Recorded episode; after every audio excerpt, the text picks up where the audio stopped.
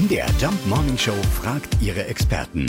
Fakt oder Fake? Ja, er sagt uns nicht durch die Blume, sondern ganz direkt. Professor Dr. Severin Sasso, Professor für Pflanzenphysiologie an der Universität Leipzig. Ja, das stimmt. Da Pflanzen nicht sprechen, hören oder sehen können wie wir Menschen, verständigen sie sich vor allem mit chemischen Molekülen. Pflanzen kommunizieren vor allem auch mit anderen Lebewesen. Zum Beispiel locken Blütenfarben und Düfte Bienen, Schmetterlinge und andere Bestäuber an. Über Duftstoffe können Pflanzen selbst Feinde ihrer Feinde anlocken. Zum Beispiel eine Spinne, die die pflanzenfressende Insektenlarve frisst. Wenn eine Pflanze angeknabbert wird, können das benachbarte Pflanzen ebenfalls feststellen.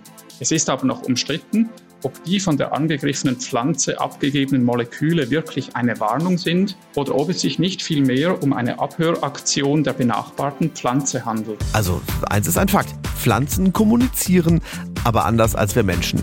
Leiser. Sarah. Ja.